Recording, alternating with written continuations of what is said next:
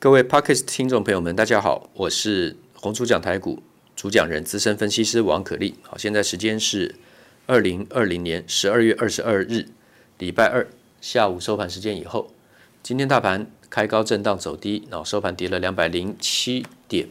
那么今天的话呢，盘中最多的时候呢，还有涨二十六点九七点。那么今天的高点是一四四一一点啊，一四四一一啊，对称蛮好记的。收盘啊，收在一四一七七，哈，所以高低落差还蛮大的啊。今天跌了两百零九点啊，对不起，跌跌了两百零七点五点啊，跌了两百零七点。那么我今天有讲到这个一四一五零点，在开盘前我就跟我的会员报告，我已经写出去了，有文字讯息，好，也有在其他的节目我有录制给大家看的证据。我说一四一五零点是这一次横盘区间的中间中间点，没什么。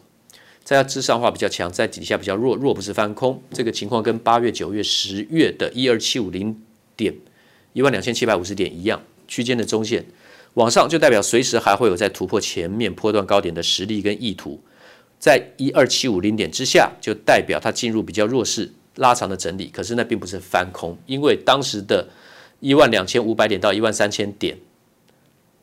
的中间一万两千七百五十点，那个已经是从八五二三点涨上来的，它是多头啊，它并不是空头，所以这次相对于当时的八月、九月、十月的一二七五零点、一万两千七百五十点来讲，最近期十二月份到现在为止是一四一五零点。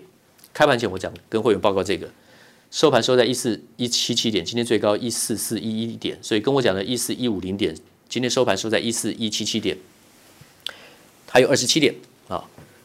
其实最近来讲，在一万第一次接近一万四千点的时候卖一次低接，再来就是一万四千多点。像我今天早上一一堆股票在卖的时候呢，当冲的时候呢，那时候早上就是个拉高的时候，差不多在一万四千三百八十四点，那是昨天的收盘点。平今天的平盘价是昨天的收盘价，我就是卖在差不多一万三千一万四千三百八十点左右，一万四千三百八十点，今天收在一万四千一百七十七点，所以。等于是今天大盘指数的收盘点，比我在个股的卖价来讲，那个指数落差超过三百点，算是短线很不错的一个卖出点。你是听众，所以你看不到我的这个图形举例的东，这个矩阵的东西，所以你就你就参考听听吧。你不相信我也没关系，但是我做了二十五年的投顾，我的习惯，我只要买进卖出，在电视上讲。带会员如何赚钱也好，赔钱也好，我那个买进卖出价，我是一定有证据的。我会一直显露，我每次都显露这个证据。很少投顾会这么做了，我坚持做了第二十五年了。像昨天买二十块两毛三毛的二六零五欣兴啊，货运的欣兴收在涨停二十点四五。昨天其实买的时候很接近涨停，那是因为一个突破，刚刚突破的形态，所以不计较短线是否买到比较高。因为我做了一个换股动作，在带我的高阶会员，其实是赔钱卖掉一档电子股啊。我觉得做形态转弱就赔钱卖掉，第一次做赚，第二次赔。玉金光卖掉之后呢，昨天去买欣兴，欣兴今天买完之后呢，啊，昨天买完之后呢，今天拉高到最高二十二点一，当时的涨幅差不多八趴。我看到二十一点九出来的时候，二十二的时候呢，我就市价叫出了隔日冲。那今天收盘是十九点八，达到平盘之下。今天最低来到十九点三五，高低落差很大，欣兴。可是它是足底突破压回，所以这个都还是买进形态。但是我今天做了隔日冲，那今天运气也不错啊，带这个一般会员啊，当冲了两档啊，今天时机手气还不错。早上一开高买台达化，然后台达化呢拉到差不多涨七七七八 percent 的时候呢，当冲卖掉，卖掉差不多三十五块一毛，三十五块二的地方。后来呢？它稍微震荡震荡的，有稍微下来后呢，就拉上去锁在三十六点一，锁到最后收盘前才把它打开。它今天收盘是三十四块半，涨停板是三十六点一。那我是卖超过三十五点一，三十五点二。好，这是早上第一笔当中台达化，冲掉之后马上去买 PVC 的华夏，同样的会员，一般会员，让他们华夏买二十四点四，二十四点三，然后呢也是往上拉高到二十五块多的时候，市价当中。不嫌少，反正是当冲嘛，我也不想多增加一档持股。然后呢，卖完之后最高冲到二十五点六五，收盘是二十三点九，收盘前还有打落平盘之下见到二十三点五五的价钱。今天平盘价滑下来讲是二十三点六五，一天当冲了两档，这是实战交易，有证据的。我不是说设定买进的时候是准备就是短冲当冲，我不是这样，因为它是一个顺势顺一个强势操作。那只是我发现它涨的速度很快的时候，有的时候我会做这个动作，因为我不想增加新的持股档数。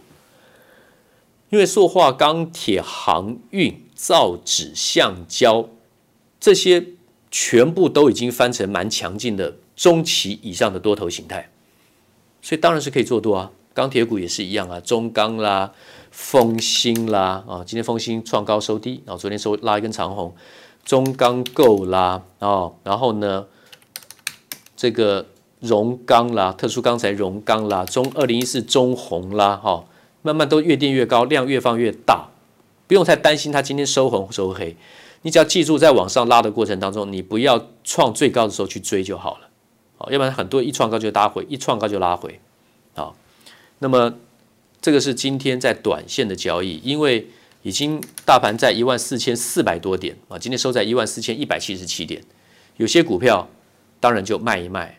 那在这个礼拜之前的两个礼拜。其实很多电子股的短线高点都已经到了，我也同时提供了很多卖出的证据。二二三一的维生卖在十二月四号的两百二十六块，当天收两百二十六点五，今天的收盘是一百八十九。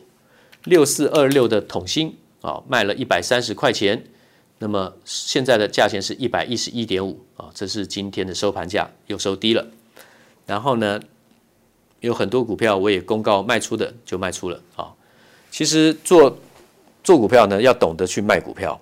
做多的话啊，一般人不太会有这个这个观念哈。反正就是一直买，做对了自己跑短线跑掉了，做错就一直套，一直抱，一直一直抱。那么我当然我也不管电子股怎么起起伏。我昨天还是跟 Podcast 听众讲，跨年二零二零年到跨年明年二零二一年，最好的最强的三档主流龙头股，一定就是买进，抱牢买进等加码，当然就是台积电。当然就是环球金，当然就是国巨。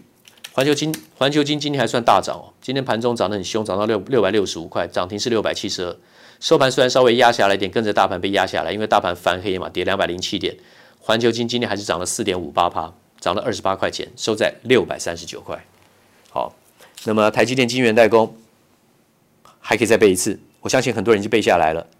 晶圆代工在做什么呢？把电晶体元件成长在细晶圆上，就这么简单一句话。那哪些电晶体呢？前后不同的世代制程有 CMOS，有 FinFET 鳍式长效电晶体，有 GateFET 环绕杂极电晶体。好，那么晶圆代工有哪四个工作步骤？再来为复习一下：第一个黄光微影，第二个掺杂技术，第三个蚀刻技术。第四个薄膜成长，注意这四个以后一定会分阶段去讲比较细的东西给听众听。先在脑海里面建立，一直请你反复听的这些简单的标题，把重要的标题重点先记下来，将来你就会比较有概念。台积电晶圆代工有哪四个工作步骤呢？第一个黄光微影，英文是 photolithography。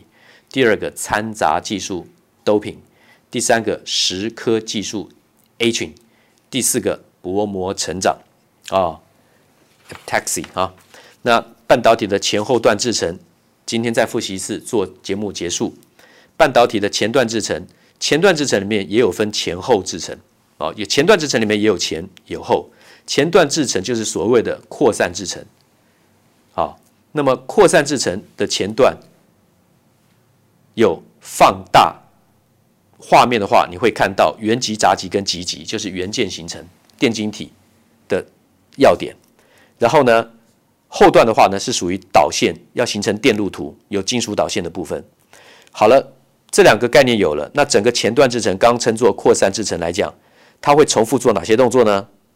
要去累积生长薄膜，要成膜，要黄光微影，要蚀刻，就我们刚讲台积电的工作，对不对？还有要添加一些怎么样？这个研磨剂，还有这个 CMP，也就是机械研磨，再来清洗干燥，这是属于半导体的前段流程。那么前段完后呢，要进入后段制程之间，要先测试一次，要让晶圆探针卡来测试。如果测试出电信不好的就直接标记，就不用再送去做封测了，不用进入后段制程，就可以节省成本。好，这是前段制程。那么后段制程的流程有哪些呢？有研磨、切片研磨，晶圆整个切片研磨，然后呢再来粘晶打线，然后再来封装。